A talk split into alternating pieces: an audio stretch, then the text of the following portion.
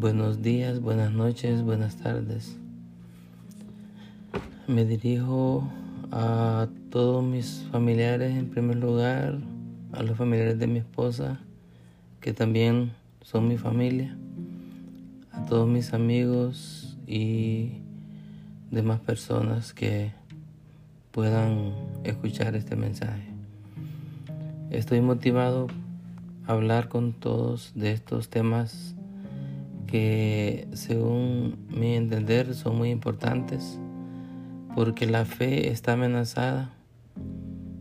La fe en Jesucristo, la fe en la iglesia, los dogmas, eh, la, salvación prácticamente está en riesgo para, para muchos.